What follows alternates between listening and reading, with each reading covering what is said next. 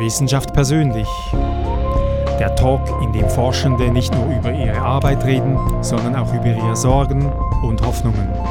Heute der Dopingjäger Matthias Kamber, ehemaliger Direktor von Anti-Doping Schweiz. Moderation Beat Glocker.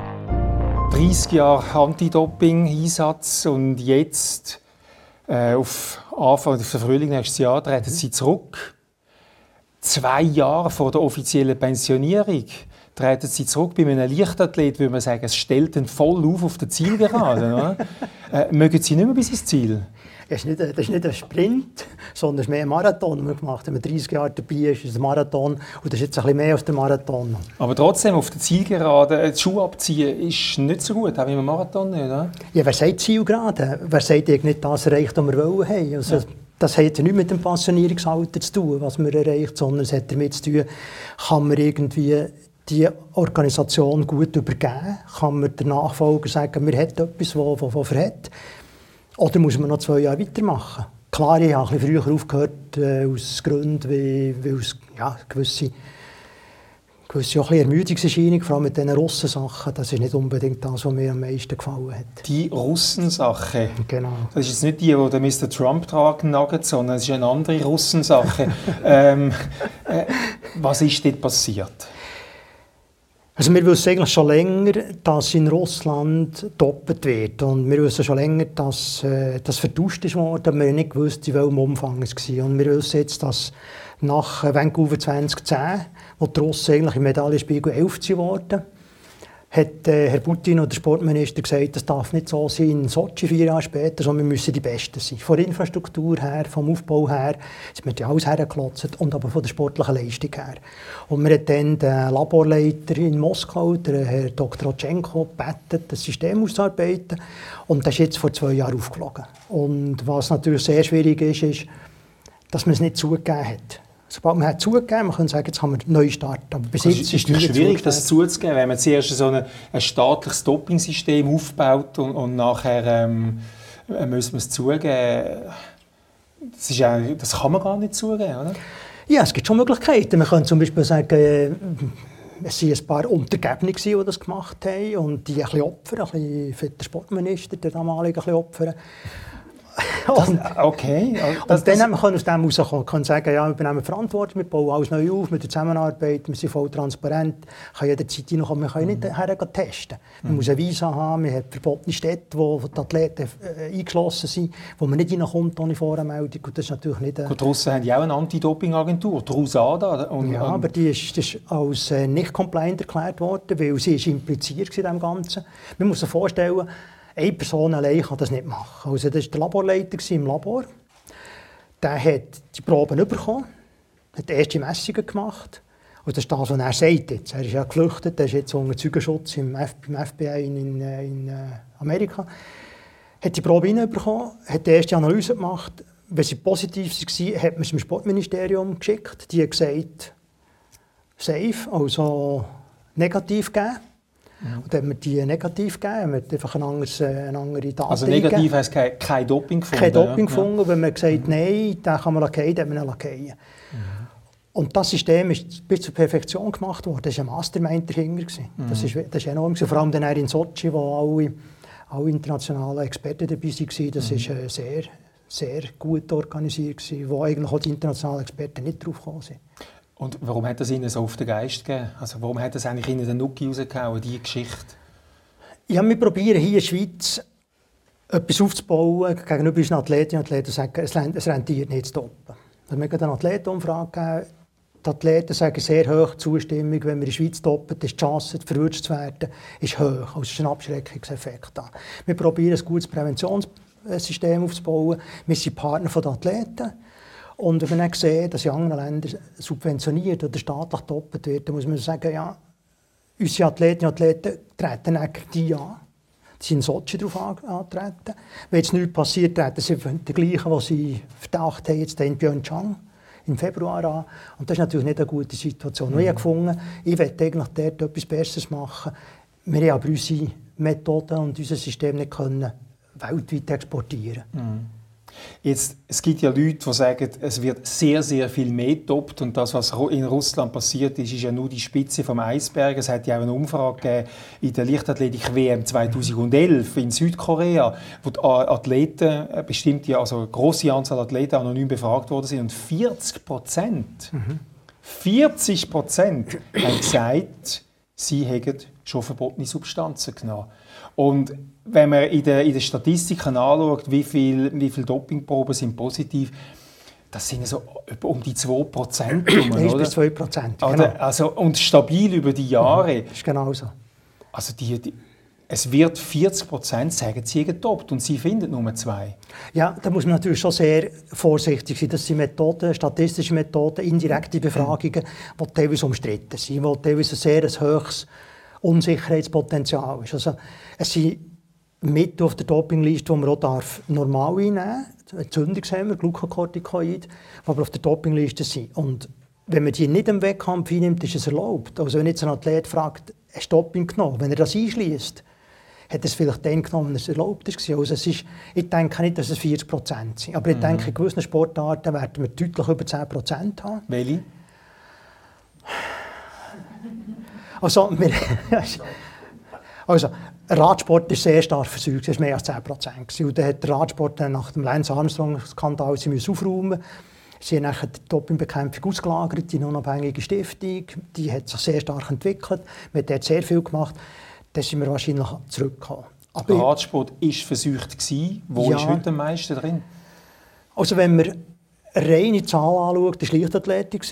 Immer noch Radsport. Wenn man es aber vergleicht zur Sportart, ist ganz klar Gewicht haben. Mhm. Also Gewicht haben, die Anzahl Leute mit der Anzahl positiv im Verhältnis ist das sehr viel mehr. Mhm. Und darum haben sie jetzt auch dort reagiert. Der internationale Gewichtheberverband ist ja teilweise gesperrt worden aus internationalen Wettkämpfen oder sie haben einen Landesverband gesperrt. Und dort hat man eingeschritten. Aber dort haben wir immer noch sehr starke mhm. Jemand, der bei dieser Studie dabei war, ist der deutsche ähm, Dopingforscher der Perikles Simon. Oder? Und der Perikles Simon ist nicht einfach ein Küngeli-Züchter, ist einer der mhm. bekanntesten Dopingforscher. Ähm, und er ist noch viel frustrierter über mhm. das, was nachher mit seiner Studie passiert ist. Äh, die, die, die Anti-Doping-Agentur WADA, die Welt-Anti-Doping-Agentur, der Leichtathletik-Weltverband, haben sich gesträubt gegen die mhm. Publikation von dieser Studie. Und nach einem langen juristischen Hickhack können Teile aus dieser Studie mhm. können in einem Fachmagazin publiziert werden. Und das hat am Perikles Simon abgelöst. Er hat aufgehört mit Dopingforschung und sagt, wer in dem System mit, also ich muss es erst schauen, mhm. es, ist, es ist verwerflich, wenn man da noch mitmacht. Mhm. Also dem hat es wirklich völlig abgelöst und er sagt, jeder, der drin ist, ist eigentlich mitschuldig, weil er nicht sagt, was Sache ist. Ja, man hat natürlich gesagt, die Studie ist 2011 gemacht worden. Und 2011 wissen wir, haben wir dann noch den, den Senior äh, Präsident vom Internationalen Leichtathletverband, der Lamin Chiak.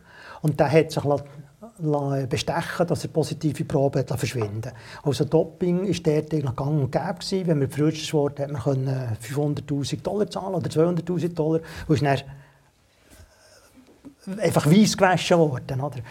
Aber das, das, wissen Sie jetzt alle? Sie haben Sie das ja, damals aber, schon gewusst? Nein, aber... Und nichts gesagt, oder? Nein, es ist... ja, schön wär's. das Problem ist einfach, wir ich bin jetzt Anti-Doping Schweiz seit zehn Jahren, Direktor von Doping. Vorher habe ich beim Bundesamt für Sport in Prävention gearbeitet. Das Problem ist, die Athleten kommen nicht zu uns. Irgendwie ist Angst, das Gefühl, wenn sie uns etwas mitteilen, weil wir selber auch Kontrollen machen, sie sind eher im Nachteil. Und interessanterweise, die Whistleblower, die sind jetzt alle zu den Journalisten gegangen. Und das ist für mich etwas, ein Wahnsinnszeichen, eigentlich ein bisschen gegen uns. Aber für das, dass man eine gute Gewaltentrennung braucht. Man kann nicht nur uns haben, sondern es braucht einfach jemanden, der nebendran steht. Und das ist ein guter Journalismus, ein kritischer Journalismus. Leute, die zum Beispiel Korruption im IOC aufgedeckt haben. Mhm. Leute, wie der Seppelt, die die ganze Dopingmachenschaft der Leichtathletik in Russland aufdeckt hat. Und so, je mehr Sättige gibt, umso mehr kommen die Leute zu ihnen. Und das, das, ist jetzt, ein- das ist jetzt komisch, an den Journalisten die Kontrollfunktion zu übertragen. Nein, nicht eine, das ist nicht eine Kontrolle. Das wäre wie wenn ein- Gericht würde abschaffen und sagen, jetzt Journalisten decken es schon auf. Nein, das ist nicht Gericht. Mhm. Gericht machen ein Verfahren. Der Journalist hat die Möglichkeit, Fakten zu sammeln. Er kann auch nicht richten. Er ist mit diesen Fakten zur Weltantidopingagentur Mhm. und die hat dann nach langem die Untersuchungskommission eingesetzt und die hat es dann rausgebracht. Mhm. Also es ist schon nicht der Weg, dass der Journalist selber dann alles aufdeckt hat, sondern er hat gewisse Hintergrund gehabt. Aber dann die Aufarbeitung, die investigativen Sachen, ist dann schon von der Anti-Doping-Bekämpfung hergekommen. Aber es braucht so jemanden, der die Leute Vertrauen hat, außerhalb des Systems, wo die Athleten hergehen können. Und wir befür befürworten das. Gut, die Journalisten geniessen sonst nicht so ein, ein höheres Vertrauen, wenn ich so Branchenumfragen in meinem Bereich lese. Aber es freut mich, dass doch immerhin die Topper Vertrauen zu den Journalisten haben. Nicht zu alt. Also, jetzt nochmal zurück zu, Sie haben gesagt, oder der, der alte Präsident, Sie haben gesagt, der Radsport ist versucht gewesen.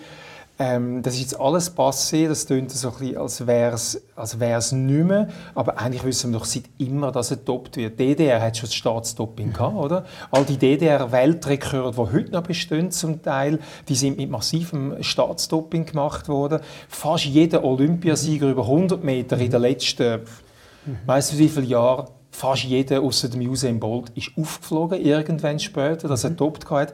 Also wir wissen es doch. Jetzt tun Ja. sie so, ah, Nein, ich sage nicht, es gibt keine mehr. Ich sage einfach, die grossen Exzesse vorbei. Ja. Also dann zumal im Radsport, wo man das Erythropoetin nachweisen kann, da ist jeder bis, bis an eine Grenze geladen gewesen. Da haben wir zum Beispiel im Pantani Mister oder im Rominger Mister 60 60% gesagt, weil 60% haben Autokriten gehabt. Wenn man das für einen normalen Bürger hat, würde man ins Spital eingeliefert. was, würde- was, Sie haben dem Mr. 60% Ja. gesagt und haben nicht eingegriffen.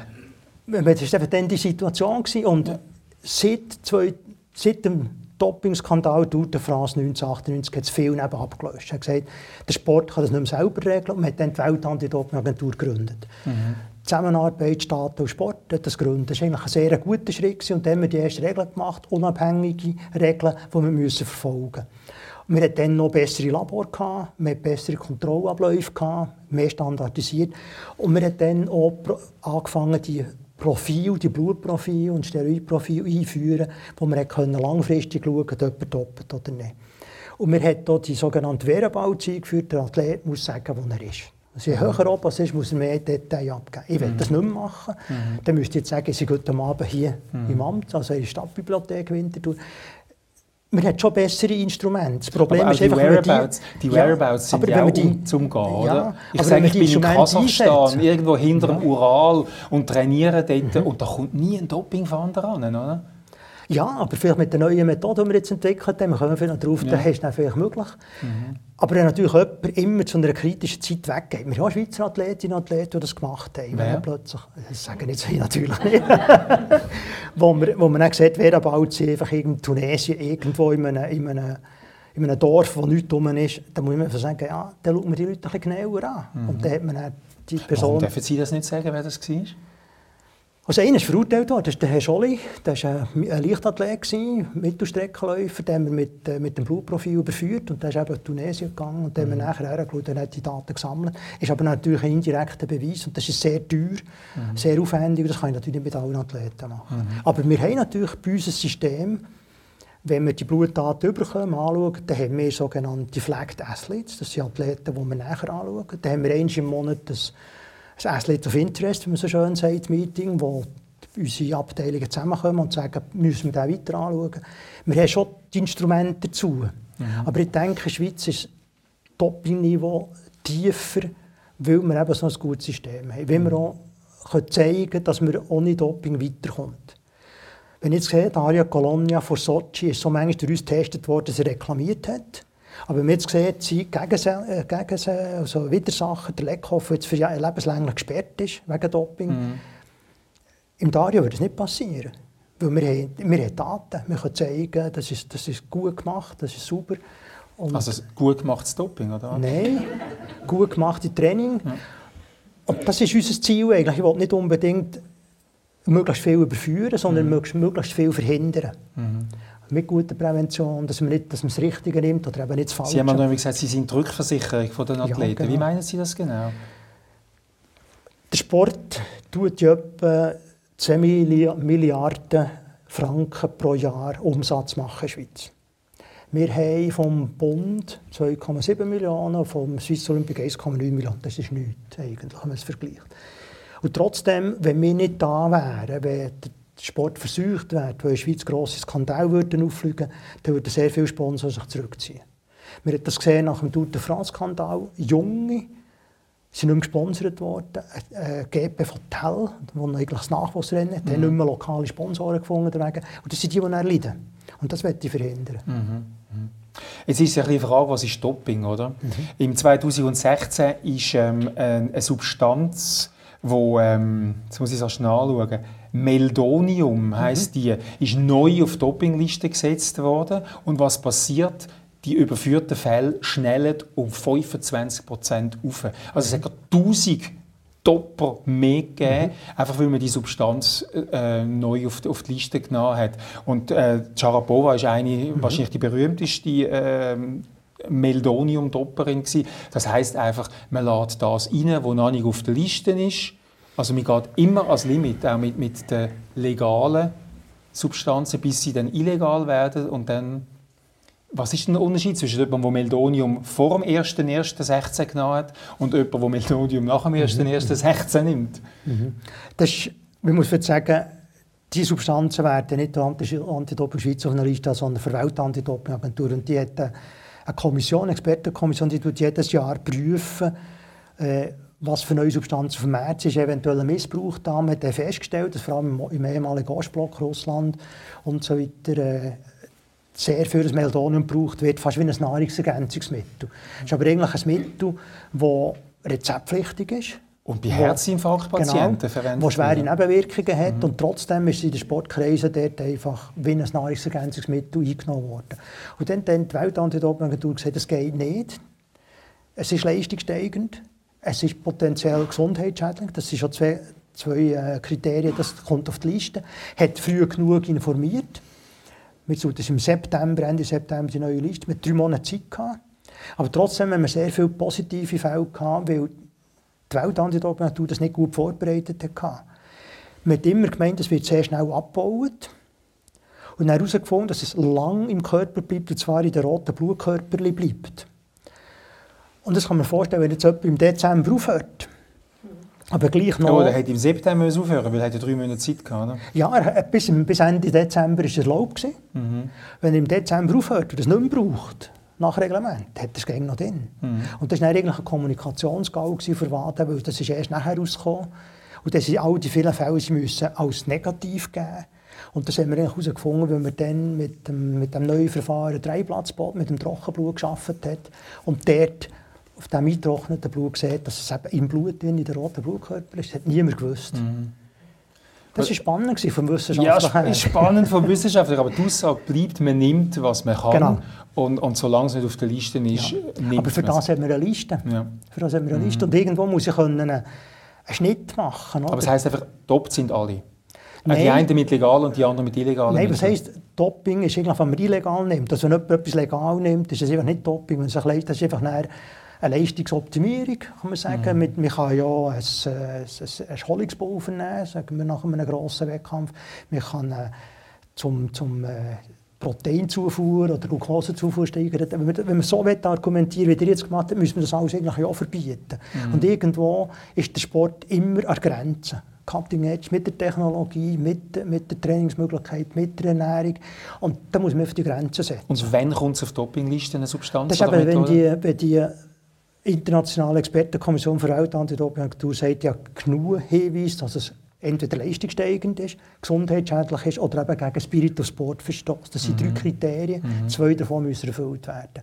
Und dann wird es publiziert und dann kann man nicht sagen, das, das geht nicht, weil das gilt nicht für den Sport. Mhm. Matthias Kammer, Sie sind ja auch ein, äh, Sie sind Chemiker ursprünglich, mhm. haben Chemie studiert, sind nachher äh, haben ein, ein, ein, ein Doping-Analyselabor in Macklingen mhm. geleitet, haben drei Monate oder vier Monate, nachdem sie es übernommen haben, den Laden geschlossen, weil sie gesagt haben, mit diesen Lau... Knapp, äh, fast zwölf Monate. Aber nach drei, Monaten, Monate. nach drei Monaten ein neues Konzept. Okay, also, aber genau, habe ich das verwechselt. Aber sie haben einfach gesehen, so geht es ja, nicht. Genau. Und sie sind auch Forscher Sie haben äh, Entwicklungen gemacht und das ist der Gegenstand, den Sie uns mitgebracht haben. Mhm. Zwei Sachen haben Sie erfunden. Dürfen wir das anschauen? Ja gut, ich muss vielleicht eine Vorerklärung machen. Also, als ich dort in Macklingen war, haben wir das Labor, gehabt, das vom IOC akkreditiert war, also dürfen Analysen machen. Und eine unserer Aufgaben war das Doping-Kontrollmaterial zur Verfügung zu stellen. Und wir waren dann in diesem Fall, gewesen, wir haben 88 angefangen, 87 war Fall Sandra Gasser, wo ich nicht gesehen habe, dass Athleten praktisch kein Recht haben. Dann zumal. Dort einfach ein Analyselabor, etwas gemacht, das, das Resultat gegeben, ist mir gesperrt worden.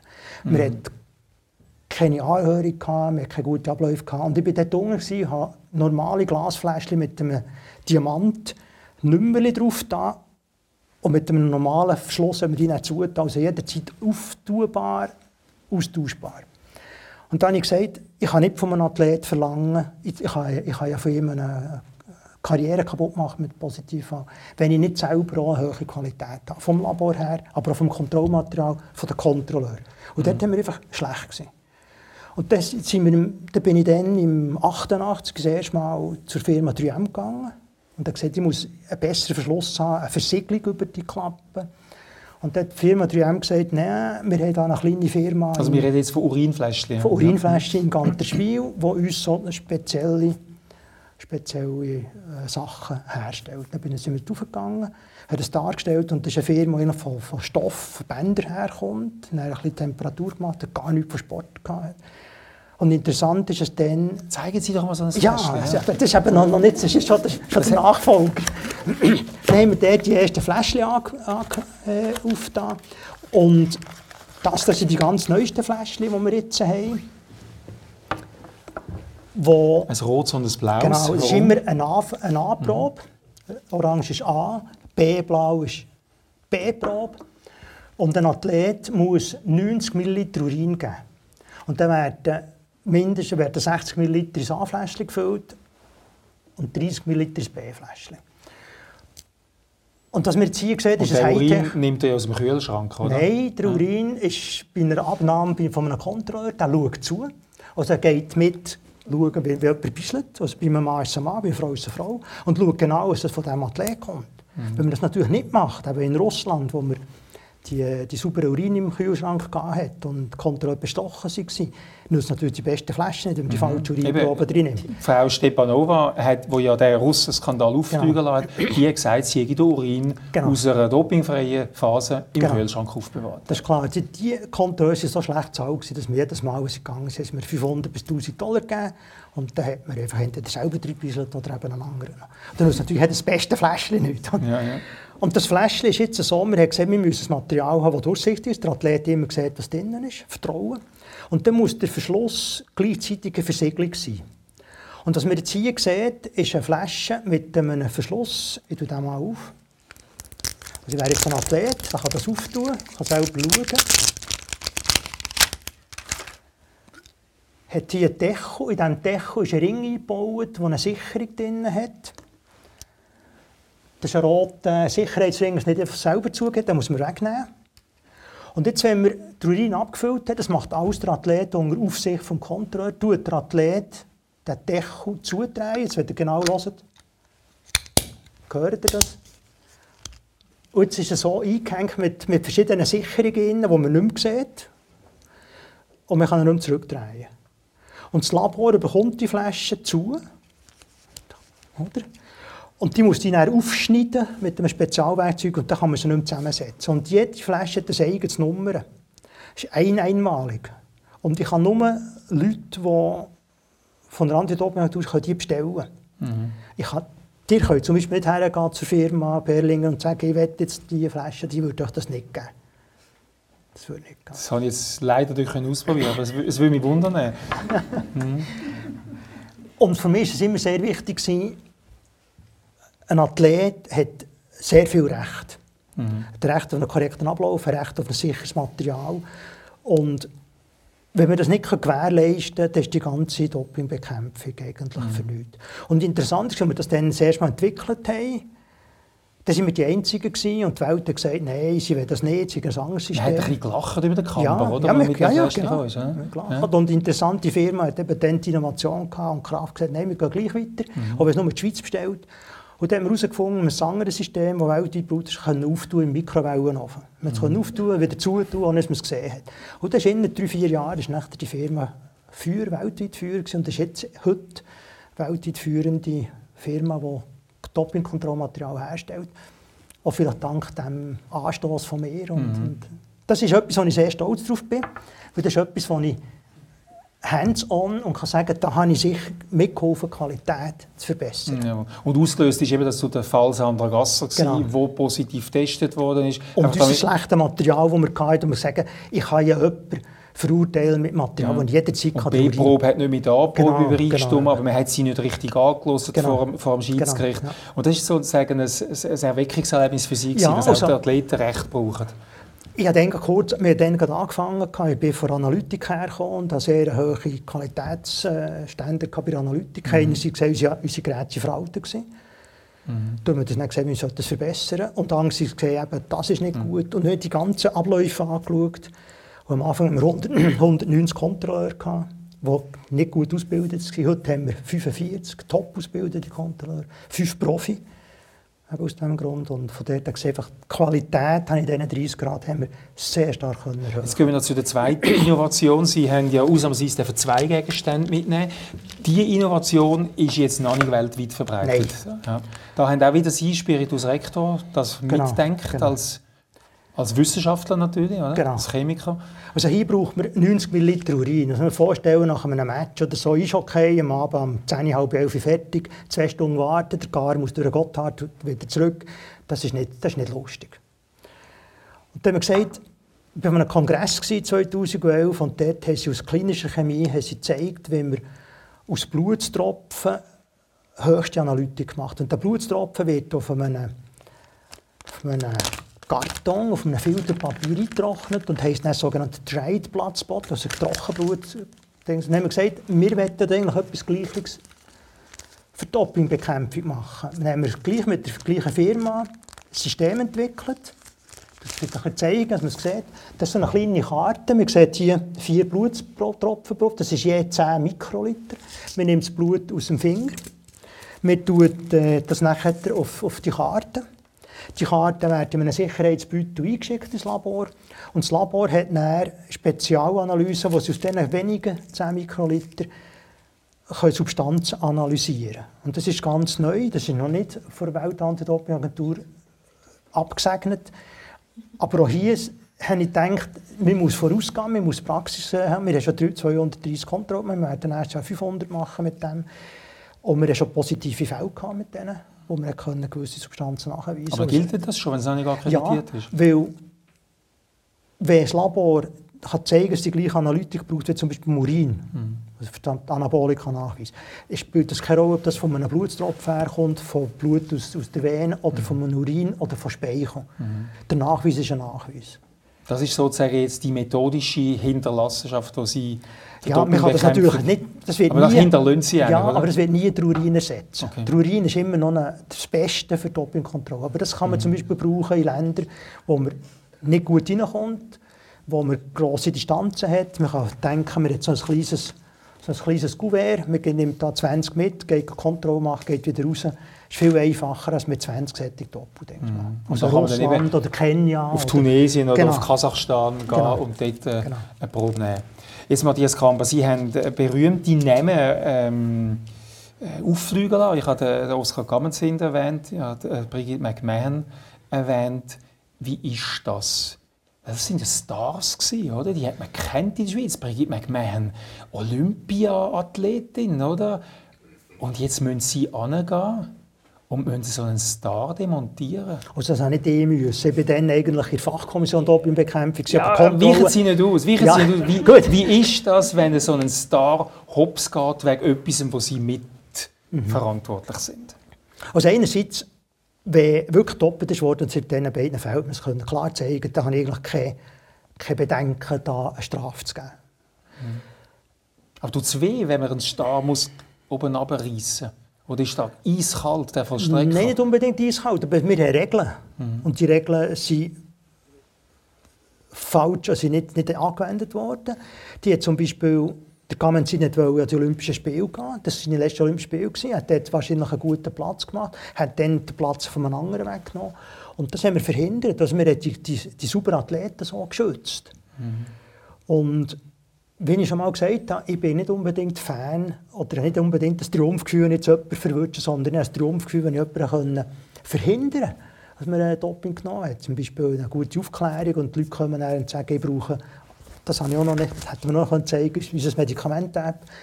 Wir können heute, jedes Medikament in der Schweiz zugelassen ist, kann man auf, mit einer App nachschauen, ist es Doping oder nicht. Mhm. Und wir sind das dritte Land Welt, das eingeführt hat. Wir sind eines von den ersten, die eine Medikamentendatenbank hatte, auch Hilfe der Athleten. Mhm.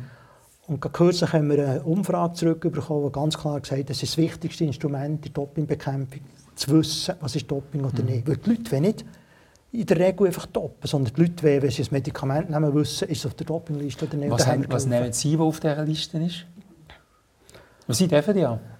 Ja, aber ich nehme eigentlich nichts. Im Moment gar nicht. Was haben Sie schon genommen? Also Sie, Sie, sind, Sie sind ja Leichtathlet. Ja.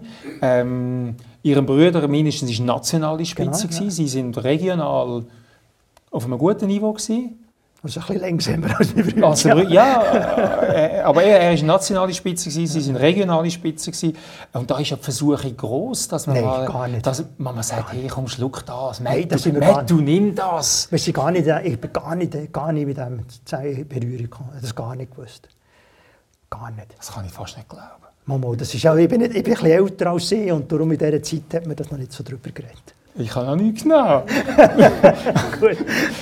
also, ich muss sagen, wir haben mit Schmerzmitteln schon ein bisschen experimentiert. Wenn ich ja. einen 400 Meter Hürdenlauf laufe, bei 300, 320 Metern, da fängt es tierisch an weh mhm.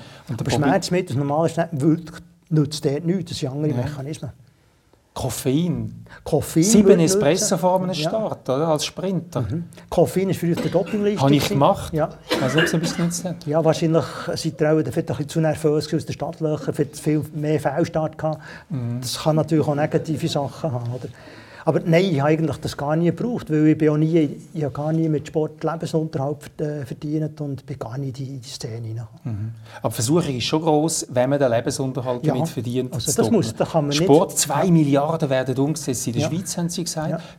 Der Druck, Doping zu nehmen, ist enorm. Das ist genau so. Und das ist das, was es sehr schwierig macht, wenn jemand mit dem Sport Lebensinhalt verdient, für er älter wird, das nicht mehr kann, für noch eine Saison anhängen weil er gute Sponsoren hat, dann ist der Druck enorm groß und die Versuchung enorm groß, das zu machen.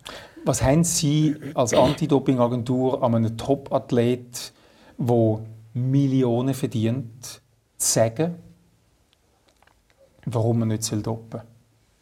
Er wird zwei Jahre gesperrt. Also nehmen wir ein, ein, ein Beispiel, Fabian Cancellara, 1,7 Millionen Jahresgehalt, kurz bevor er abgetreten ist. Was haben Sie für Argumente? Eben zu sagen, hey Fabu, nimm nichts.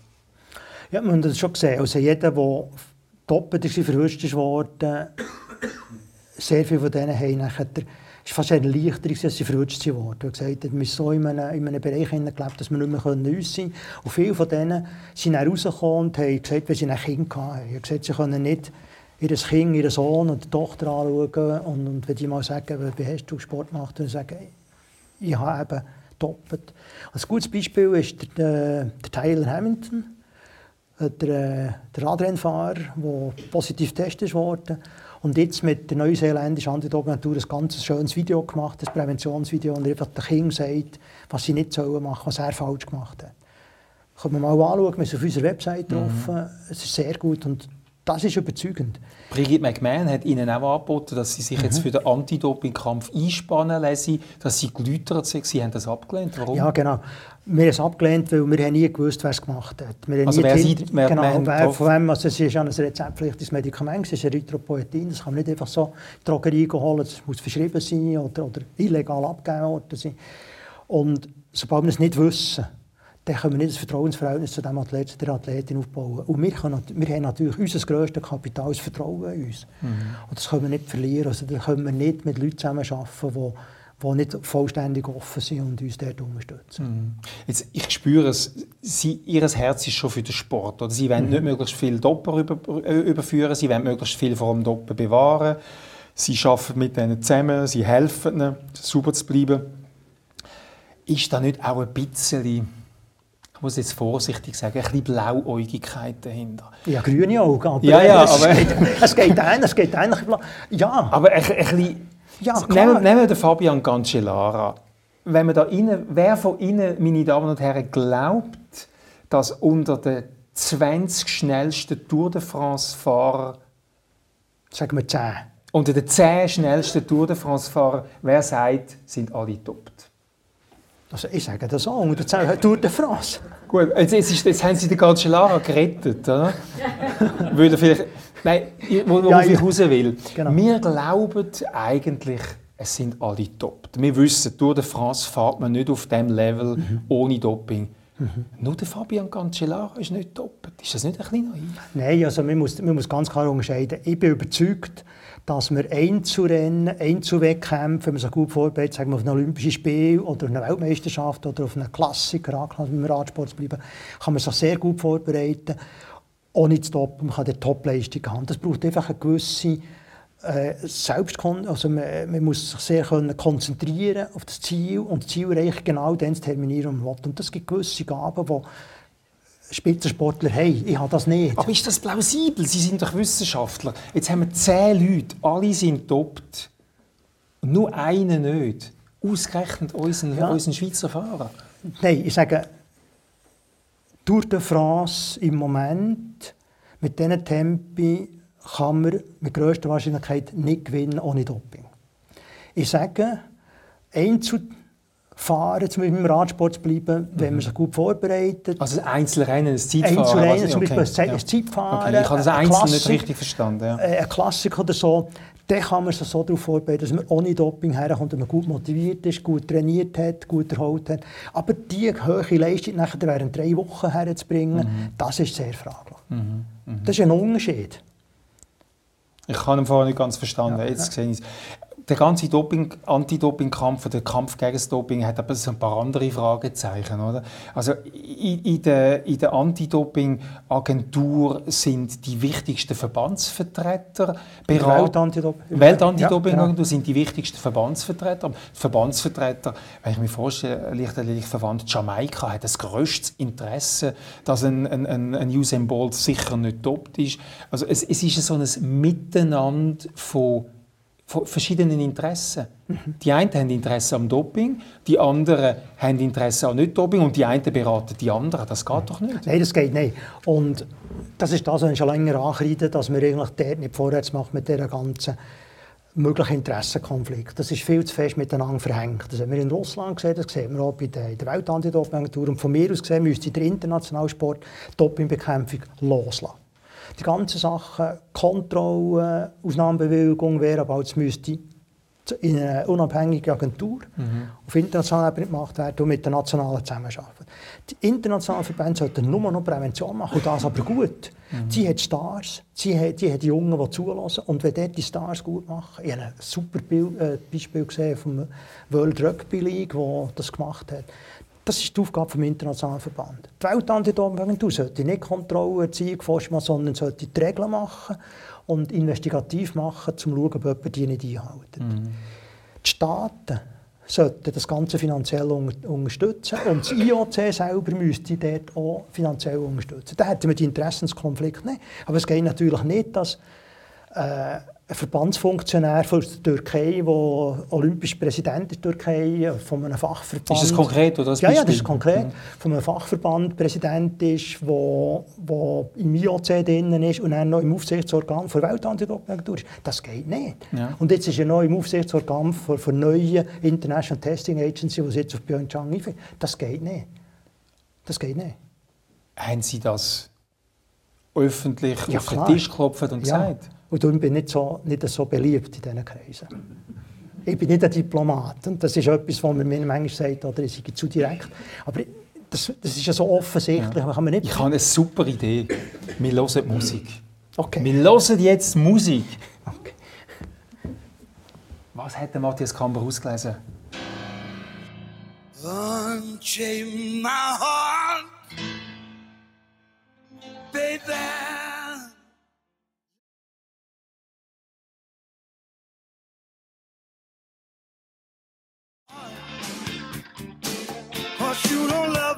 Matthias Kamber, man hat mich nicht so gern und, und sie, sie lesen noch das Lied aus «Cause you don't love me no more».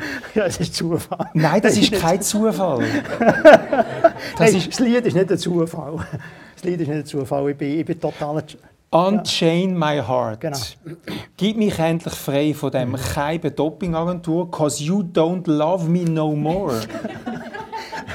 Das ist eine gute, ist eine gute Interpretation. So, bin- so weit bin ich nicht gegangen. Ich habe es anders interpretiert. Also, für mich ist Joe Cocker einer der verrückten, also ein wahnsinniger Musiker. Die, die, seine Musik, seine Einsätze, seine Bühnenauftritte sind sensationell. Er hat hier einen Absturz gehabt, ist wieder von dem weggekommen. Oder seine, sein ganz grosses Selbst, äh, Selbstwertgefühl. Und- Stimmt, Drogen hat er auch ja, genommen. ja, ja, ja, genau, ja. Und das- das Lied ist für mich typisch. Jeder von uns hat doch mal grossen Schmerz, Trauer oder Verlangen oder, oder Liebe oder etwas gehabt und man nicht weitergekommen. Und da ist man doch einfach ein, eingegangen. Dann sagen wir, jetzt muss doch frei, jetzt muss man, jetzt muss man frei lassen. Und das ist so ein guter Ausdruck, der jetzt einfach so. Und, und wenn er das singt, das macht, das ist so eindrücklich. Aber es ist schon ein kleines Gefühl. Jetzt, wow, frei. Im März sind sie fertig, oder? März als Direktor und Ende Mai vom Boah, set me free. Ja. Ja, also das ist, das ist, Ja. es ist manchmal... Ich frage Sie später, was, Ja, Sie, genau. was, Sie noch, wollen- was Sie noch werden machen. Zuerst möchte ich noch mal aufs Doping zurückkommen. Ähm, Sie haben ähm, immer gekämpft für auch Ihr Budget. Sie haben Ihren, Ihren Kampf ernst genommen. Sie haben aber seit 2010 immer gleich viel oder gleich wenig, je nachdem, wie man es anschaut, Geld. Sie haben 4,7, 4,8 Millionen. Mhm. Und irgendwann hat man sogar noch gesagt, jetzt könnt ihr die Schwinger auch noch kontrollieren, oder? Mhm. aber mehr Geld haben ihr nicht. Also mehr Arbeit, aber nicht mehr Geld. Ist das auch ein Punkt, wo der Mr. Anti-Doping Schweiz Matthias Kamber zermürbt hat? Ja, ganz klar. Weil seit 2010 sind die Ansprüche an uns sehr stark gestiegen. Einerseits das Bundesgesetz über Sportförderung. Wir sind jetzt auch verantwortlich für den Import von diesen Dopingmitteln zusammen mit dem, mit dem Zoll. Das müssen wir bearbeiten, müssen schauen, sind Dopingmittel, sind es nicht, müssen wir vernichten. Das ist, das ist nicht, nicht äh, entschädigt worden. Wir haben die Schwinger, die dazukommen. Das ist auch ein Budgetposten von rund 70'000 Franken, würde ich, würde ich se- seriös kontrollieren, ohne Entschädigung. Wir haben äh, Profil eingeführt, Blutprofil. Und das ist heute äh, State of the Art, das müssen wir so machen. Aber dort sind wir an Grenzen gekommen. Wir haben äh, für Weltantidoping so viel mehr Auflagen, punkto Qualität, punkto Administration, sehr viel Administration. Das können wir gar nicht mehr machen. Also wir jetzt gerade vor zwei Wochen haben wir einen Brief bekommen von Antidoping, von Weltantidoping und uns ganz klar sagen, wenn ihr bis in drei Monaten nicht sieben Punkte erfüllt, dann seid ihr nicht mehr Code compliant. Und die sieben Punkte kann ich gar nicht erfüllen mit unserem Budget. Also werden Sie in, in, in, Mitte Februar ist, ist, ist finito Anti-Doping Schweiz? Guter, Sie Moment, wird's- guter Moment, um... Äh, Ja, ich, will es rauszögern bis Ende Mai.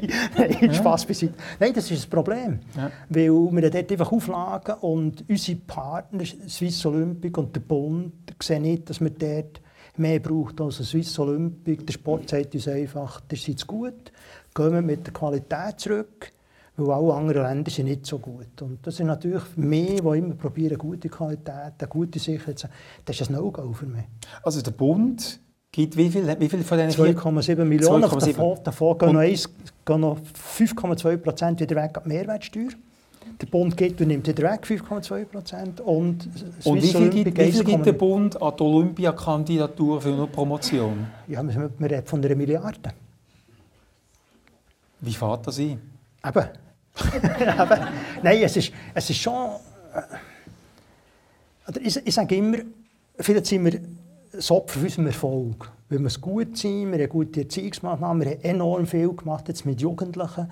Wir haben mit, äh, mit äh, Weltklasse Zürich zusammengearbeitet, Prävention. Wir haben mit verschiedenen Verbänden zusammengearbeitet, um wirklich das Doping aus dem Sport Ich rauszubringen. bewundere Ihren Optimismus. Nein, und nachher-. Sie haben 4,8 Millionen für eine Herkulesarbeit. Wenn man ich habe gesagt, der Fabian Cancellara hat eineinhalb Millionen Jahresverdienst. Der Lance Armstrong, Selbst Sharapova hat mehr als wir im ganzen, als, als die WADA Jetzt gehen wir, wir, nicht, zu- wir müssen nicht zu einer russischen Tennisspielerin. Wir können, wir können zu einem Schweizer Tennisspieler. Der hat 65 Millionen Euro Jahresverdienst in diesem Jahr. Der könnte doch Ihnen ein Promille von seinem Jahresverdienst abgeben und, und Sie hätten Ihre Probleme gelöst. Wenn es der Sportler so ernst wäre mit dem Anti-Doping-Kampf.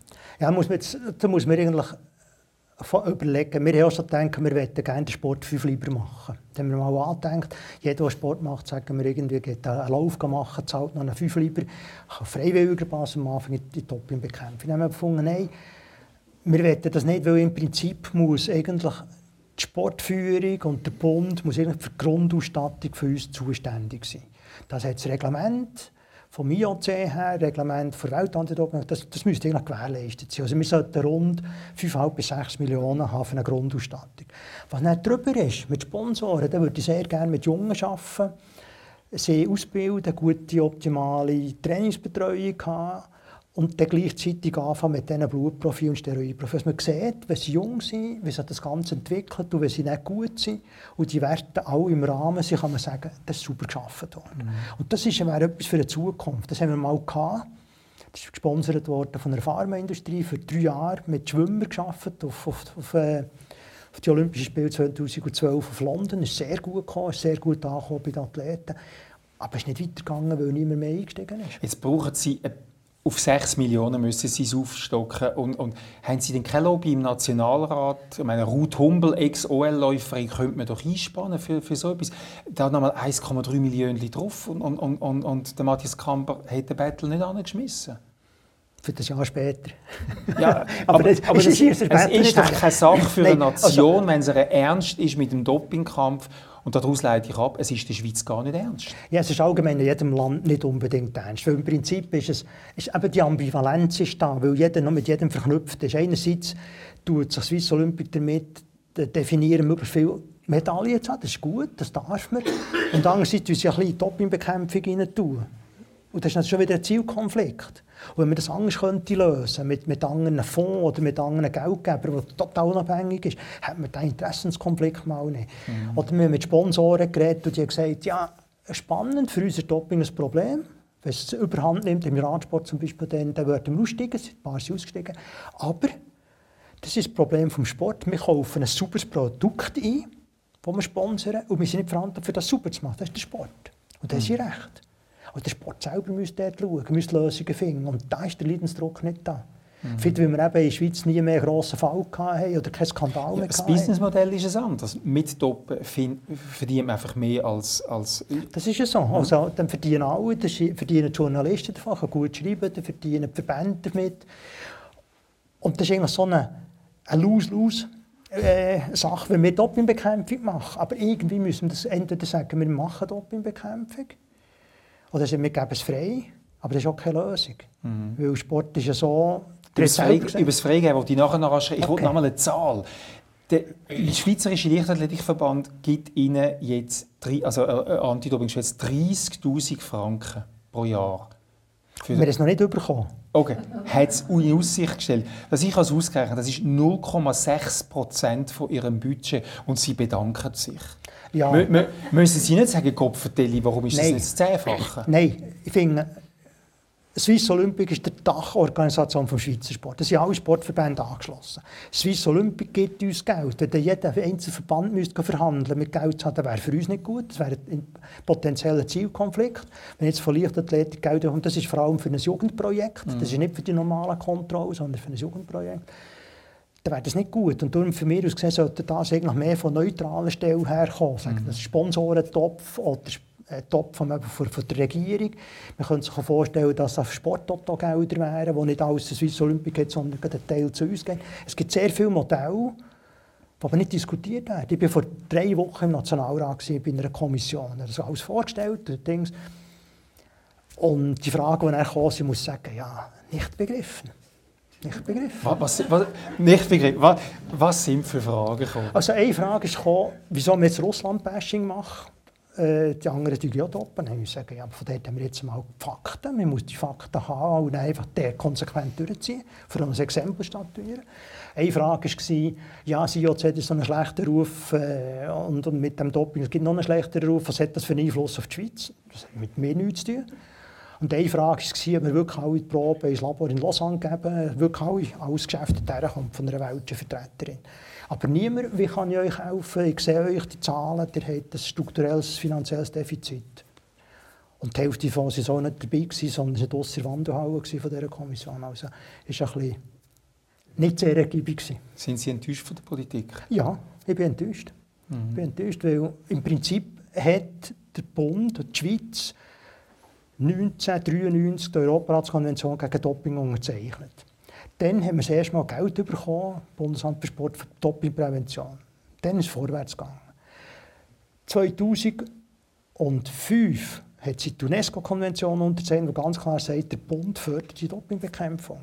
Wir haben Gesetze gemacht, die 2000 Jetzt muss man etwas sagen, bei all diesen Konventionen sind Sie Genau. am Mitschaffen Genau. gewesen. Das Das ist ist zum. Teil auch Ihres Werk, oder? Also nicht mein Werk, aber, Ja, aber wie wir es im als Parlament... Experte, als Experte ja, sind ja, Sie das ist so, ja. Und das ist, eben, das ist das Schöne in diesen 30 Jahren. Ich war in einer so einer spannenden Zeit drin, wo so viel geändert haben, sei es vom Labor her, sei es von der Materialwissenschaften her, sei es von der Prävention her. Ich bin in eine Aufbruchstimmung hineingekommen. Nicht so wie jetzt, wo man einfach sehr viel mehr Administration und Bürokratie Mhm. hat. Wer hätte es denn in der Politik am meisten in der Hand? Wer müsste jetzt... Also im Prinzip müsste eigentlich beide, also Swiss Olympic müsste sagen, eins, oder das Weltantidopingagentur ist ein Modell, wo 50 Ja, oder Politik. Ja, aber ich meine jetzt, wo 50 Prozent vom Sport zahlt wird, 50 Prozent von der Regierung. Und das Modell sollte man in der Schweiz so haben.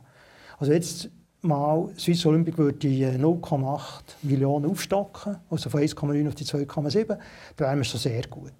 Und die Politik müssen wir ein klares Bekenntnis haben und sagen, ich will, zum Beispiel wenn man jetzt das Olympische Spiel will, äh, in der Schweiz, dann muss man auch sagen, ich will das begleiten mit einem ethisch, moralisch sauberen Sport, nicht nur im Umweltschutz, sondern wir Schweizer wollen ein, ein Modell sein in allen Belangen. Und da würde eben Dopingbekämpfung auch dazugehören, würde auch dazugehören, mit Jugendlichen arbeiten, wo man so aufbaut, wie ich gesagt habe, die dann bei den Olympischen Spielen da sind. Aber das Gesamtkonzept, das vermisse ich. Und das haben Sie in dieser Kommission vom Nationalrat? Nein, das ist dann einfach gesagt, unsere Situation ist, und der McLaren-Bericht vorgestellt wegen Russland und äh, alles andere ist nicht, das ist nicht zur Diskussion gewesen. Das hätte man vielleicht müssen sagen Ja, aber wir haben noch keine, noch keine Olympischen Spiele in der Schweiz, also Ja. kommt noch eine gewisse Die Abstimmung. ersten sauberen Spiele, das wäre doch ein Ja. Claim gewesen. Ja? Ja. Gut, jetzt müssen wir, jetzt müssen wir äh, ein Päuschen machen. Sie haben auch ein Bild mitgebracht. Jeder bringt ja einen Gegenstand, eine Musik und ein Bild mit. Und es erinnert mich schon an Joe Cocker, oder? Set me free. Jetzt, jetzt geht es da. Selbstverständlich. Es ist sehr ähnlich. Ja. Was bedeutet Ihnen das Bild, Matthias Kamper? Also das ist der Oktober an einem Morgen um die 6 Uhr am Südrim vom Grand Canyon in Arizona aufgenommen worden, am Matterpoint. Für mich ist der Grand Canyon das eindrücklichste Naturereignis, das ich je gesehen habe. Der ist eine Meile tief und 10 Meilen breit, also 1600 Meter runter. Und von ihm zu ihm ist es äh, 16 Kilometer. Wenn man dort genau schaut, ich kann das mal, darf es zeigen auf dem Bild? Ähm, Ja, ich, ja, ja, ja. Gut, können Sie es zeigen? Nein, also man, kann, man, sieht, man sieht dort den ersten Absatz und der Absatz dort, das ist eigentlich so ein, ein, Punkt, wo man runterlaufen kann. Der ist rund 8 Kilometer vom Rim. Und dann, wenn man noch weiter runterläuft, dort ist es dunkel, man sieht dort rechts am Ende sehen wir es dunkel, und dort kommt dann der Colorado River, wo man ganz klein noch sieht, was er so spiegelt. Und das mit meiner Frau schon zweimal gemacht, runterlaufen und auflaufen am gleichen Tag. Sensationell. Wir laufen durch Milliarden von Gesteinen durch. Also die ganze, ganze Geologie ist da. Wir laufen durch Klimazonen durch. Oben nach sind wir gestartet mit Handschuhen Kappen. Morgen um 5 Uhr unten haben wir 30 Grad dann im Mai. Sensationell. Und das ist einfach das, wenn du dorthin steht und nicht die Weite spürt und kann schnaufen, das ist, das ist mit privilegiert, was man machen kann. So erholen Sie sich vor einem Ja. frustrierenden Kampf gegen das Doping. Ja, es ist nicht nur frustrierend, der Kampf, wir haben sehr viel Erfolg, aber es ist einfach belastend, wenn man so Mhm. aber, das, sagen aber das ist, das ist Das ist eine, eine Sache, also Reisen, Fotografieren, Ja. Sport, das Ja. sind so meine... Jetzt, Ihre Frau ist ja da, sie sitzt in der ersten Reihe. Sie ist auch Chemikerin, Nein, Professor. Biologin. Äh, Biologin, Ja, ähm, aber es ist eine Uniliebe, genau. oder? Wie, wie oft erzählen Sie ihr vom Doping?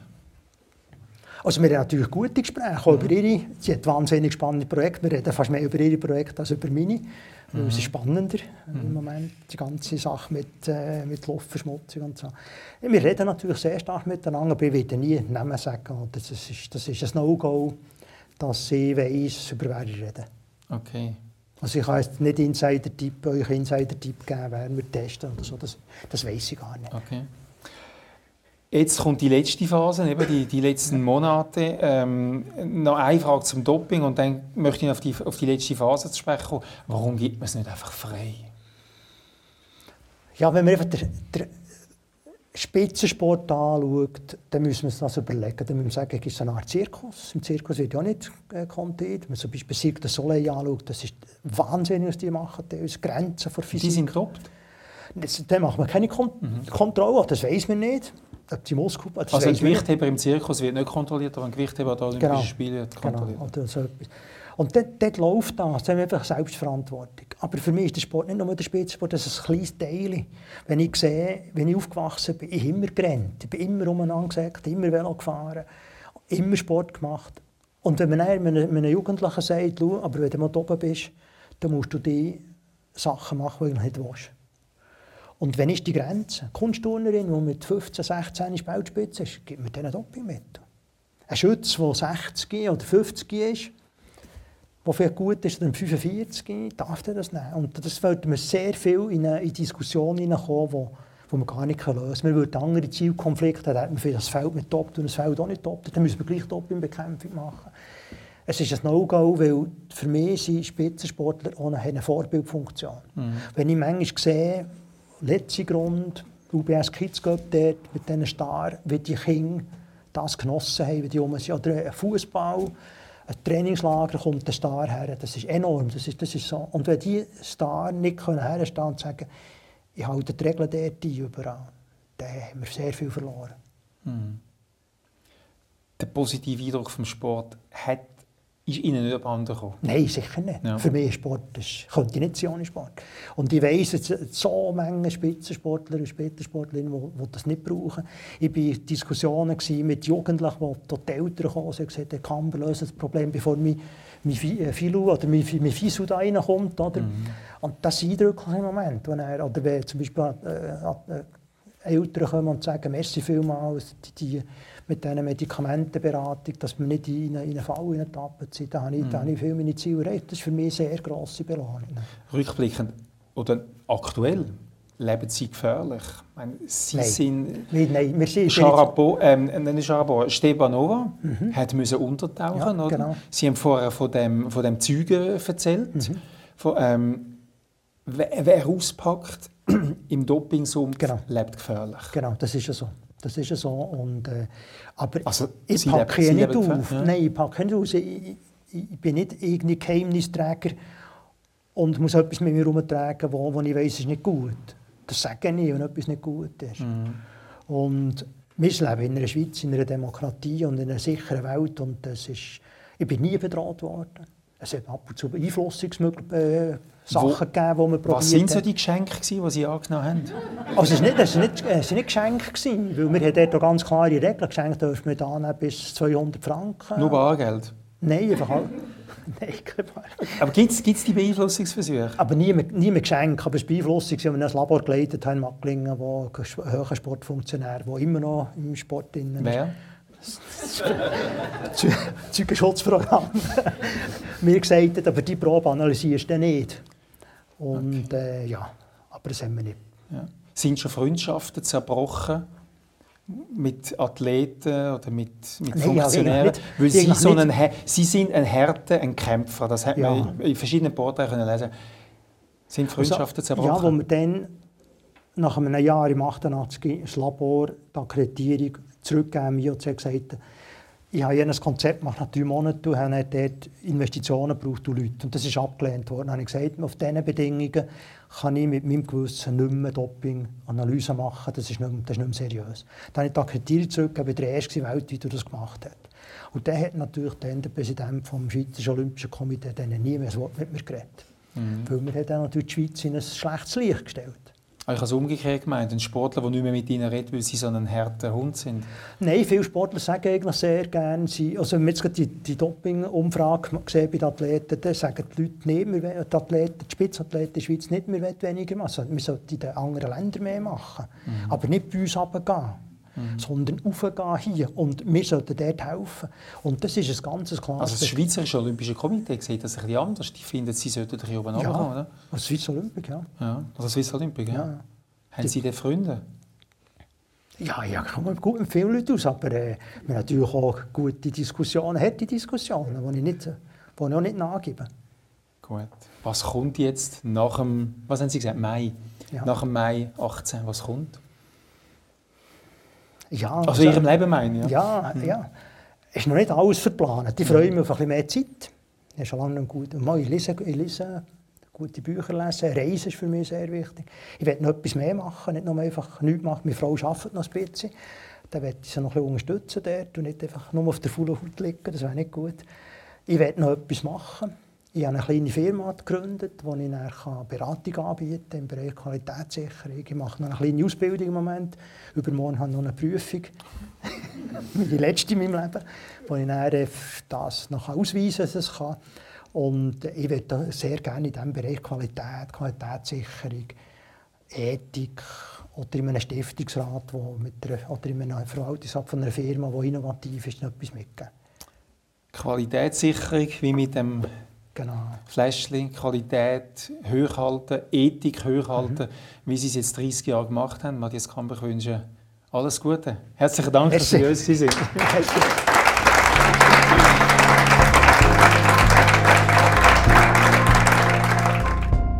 Wie schädlich sind die Doping? Das schädlich sind zweifle ich nicht, aber äh, wie stark schädigt, sind die Sportler gesundheitlich geschädigt? Ja, es kommt sehr darauf an, was für ein Mittel man nimmt. Also zum Beispiel, wenn man das Stimulanz nimmt, das Amphetamin, das zum Beispiel beim Tom Simpson zum Tod geführt hat, das ist, kann tödlich sein in einer Überdosis, und zwar akut. Wenn man Anabolika über längere Zeit nimmt, ist das nicht akut schädlich, sondern ist toxisch über längere Zeit. Also wenn man zum Beispiel einen Bodybuilder für fünf bis zehn Jahre das nimmt, ist er mit 35 hat er äh, Herzinfarkt, hat äh, Leberverfettung und die ganzen inneren Organe sind kaputt. Das kommt sehr darauf ab, was für ein Mittel. Etwas müssen Sie vielleicht sagen, man wird impotent. Von, ja, von, von, äh, ja. Das ist vielleicht das Wichtigste, oder? Ja. Gut, bei Jugendlichen muss man das sagen. Das, ist, eben, das ist das stärkste wenn wir, Argument. Wenn wir, äh, ja, das ist ein grosses ja. Argument. Und wenn wir und bei Frauen wird man vermännlicht, also wird rasierpflichtig und, und, und so. Also, äh, es ist spannend. Ich muss noch sagen, ich bin mal in einen Bodybuilding-Wettbewerb gegangen. Müssen mal gehen, Hardcore-Bodybuilding, das ist enorm also spannend. Die werden eingestrichen mit so einem Roller, sie schön braun sind, dass man die Narben von der, von der Akne nicht sieht, die Anabolika. Die Männer durch, durch die grosse Anabolika-Dose, das tut sich umwandeln in Östrogen, also die bekommen kleine Brustwasser. Man sieht den Bitch-Tits, äh, die man äh, hat. Und die Frauen vermännlichen die nichts. Also die Frauen müssen ein Bikini haben, die Männer nicht. Also wir sollten dann umgekehrt machen. also, es ist wirklich noch spannend, wenn man die Auswirkungen von diesen Anabolika sieht. Aber das ist natürlich ein, ein Bereich, der nicht unter Dopingbekämpfung fällt. Das ist, das ist nicht reg äh, reguliert unter Swiss Olympic. Und je, aber je nachdem, was für ein Mittel ist, kann es tödlich sein, sofort, oder kann über längere Zeit schaden sein.